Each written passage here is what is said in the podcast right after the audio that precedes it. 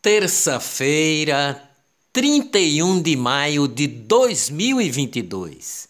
Sobe para 93 o número de mortes confirmadas no Grande Recife por causa das chuvas. 6 mil estão desabrigados. Prefeituras do Recife, Paulista, Igaraçu, Paudalho, Araçoiaba e Vicência suspendem São João e festas juninas. Faltou iniciativa do governador Paulo Câmara, criticou Bolsonaro ontem no Recife. O governador de Pernambuco e o prefeito do Recife, João Campos, não compareceram à visita do presidente da República, acompanhado de seis ministros de Estado além do presidente da Caixa Econômica Federal. Jair Bolsonaro deixou claro que não recebeu uma só ligação do governador Paulo Câmara para tratar do assunto. O governo federal anunciou que tem um bilhão de reais disponíveis para socorrer Pernambuco presidente da Caixa Econômica Federal, Pedro Guimarães, disse que a Caixa vai liberar o saldo do FGTS em até cinco dias para os municípios atingidos por chuvas, desde que solicitado pelos respectivos governos, e anunciou a concessão de mais crédito aos atingidos pela catástrofe com até seis meses de carência pernambucanos poderão sacar até R$ 6.220 do FGTS. Prefeitura de Jaboatão recebeu ontem R$ 2 milhões e 300 mil reais do governo federal para assistência humanitária para desabrigados. O governo federal reconhece situação de emergência em 14 municípios de Pernambuco da última vez que o governo federal mandou dinheiro para enchentes, o governo de Pernambuco desviou recursos e terminou com a operação Torrentes da Polícia Federal em pleno palácio do Campo das Princesas. Presidente da Rússia, Vladimir Putin, prestou condolências em razão das mortes causadas por deslizamentos em Pernambuco em meio às fortes chuvas que atingem a região. A mensagem foi endereçada ao presidente Jair Bolsonaro. Olá, eu sou o jornalista Ivan Maurício e estas são as notícias mais importantes do dia.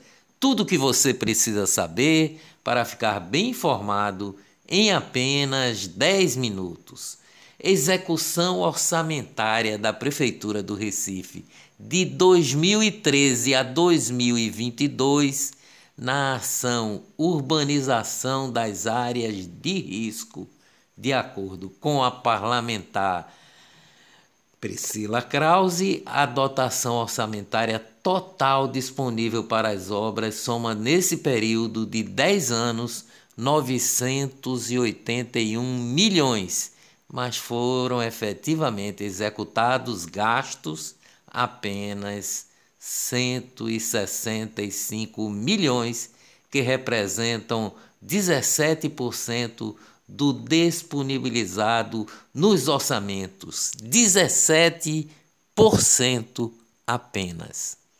44% dos municípios do Nordeste não tem nenhum sistema de drenagem fluvial.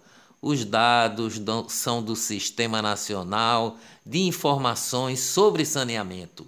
Bolsonaro edita decreto que bloqueia 8 bilhões e 200 milhões do orçamento da União. O governo diz que a medida é necessária para garantir o cumprimento do teto de gastos.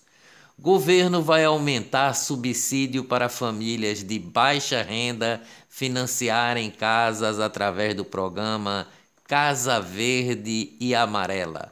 O acréscimo será de 12,5% a 21,4% variando conforme a região, renda familiar e o tamanho da população do município, informou o Ministério do Desenvolvimento Regional. Governadores vão ao Senado contra o projeto de teto para ICMS dos combustíveis. Estados vão atrás de presidente do Senado, Rodrigo Pacheco, contra o projeto que limita ICMS sobre combustíveis. O Bolsonaro disse ontem no Recife: é um crime os governadores cobrarem um real de ICMS por litro de óleo diesel. O governo federal retirou todos os impostos do diesel. Restituição do imposto de renda, o primeiro lote começa a ser pago nesta terça-feira. Prazo para renovação de contrato com o FIES é estendido até 30 de junho. Ator Milton Gonçalves morreu ontem aos 88 anos, vítimas de sequelas do AVC que sofreu em 2020. Milton Gonçalves atuou em programas humorísticos e minisséries, como as primeiras versões de novelas como Irmãos Coragem em 1970, A Grande Família em 1972 e Escrava Isaura em 1976. Economia no mundo. Inflação na Alemanha registra em maio o nível mais alto em quase 50 anos, 8%. O Centro de Estatísticas alemão destacou os preços de energia. Argentina sofre com inflação alta e deputados apresentam projeto de lei para remover dois zeros do peso argentino.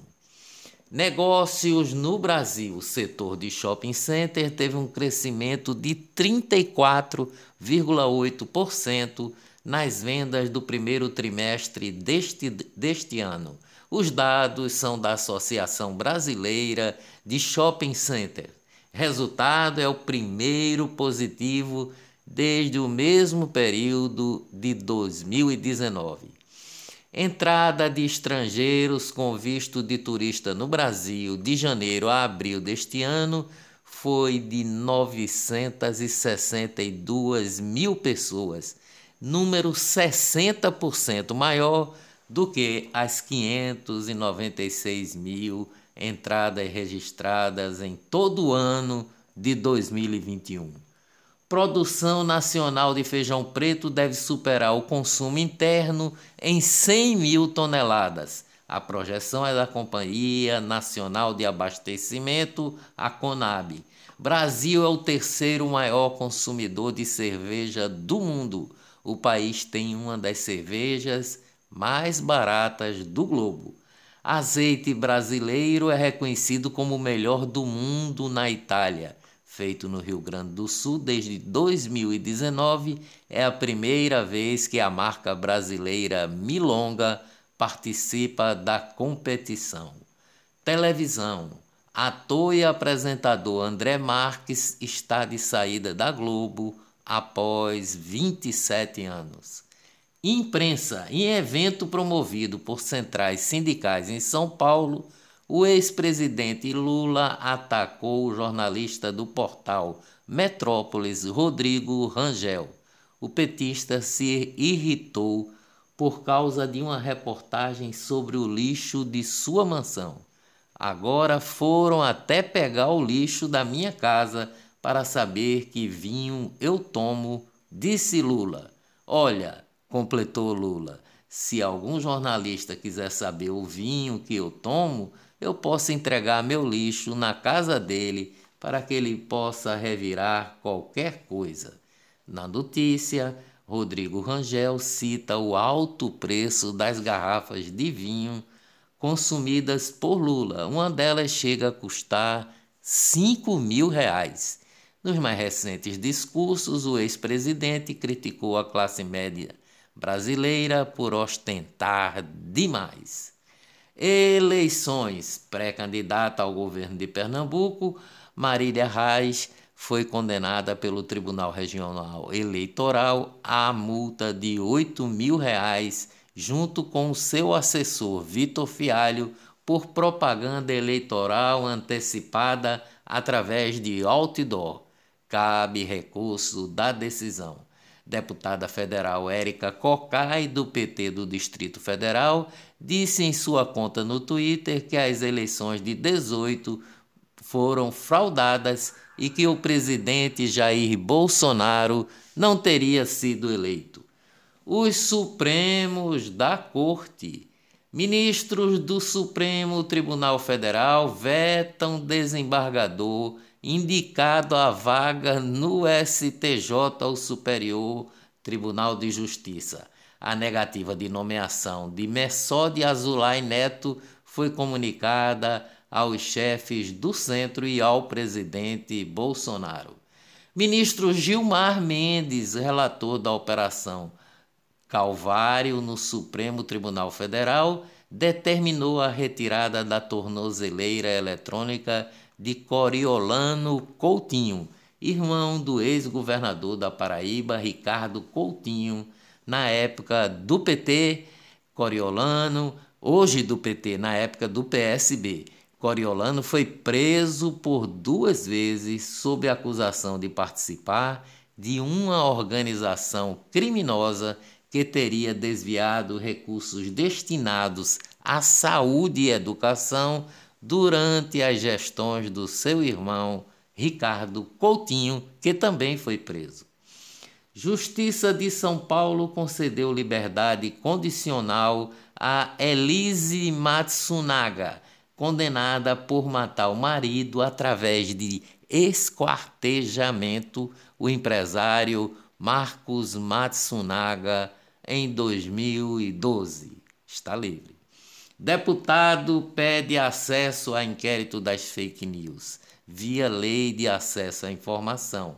No pedido, o deputado federal Eric Lins, de, do PL do Rio Grande do Sul, diz que, em regra, as informações processuais são públicas e que somente aquelas estritamente delicadas são decretadas sigilosas.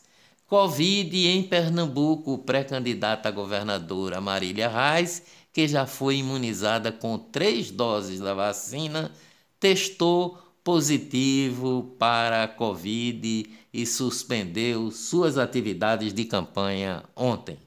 Covid no Brasil. O Brasil registrou ontem 72 mortes. O Brasil tem menos de 100 mortes diárias por Covid há três dias.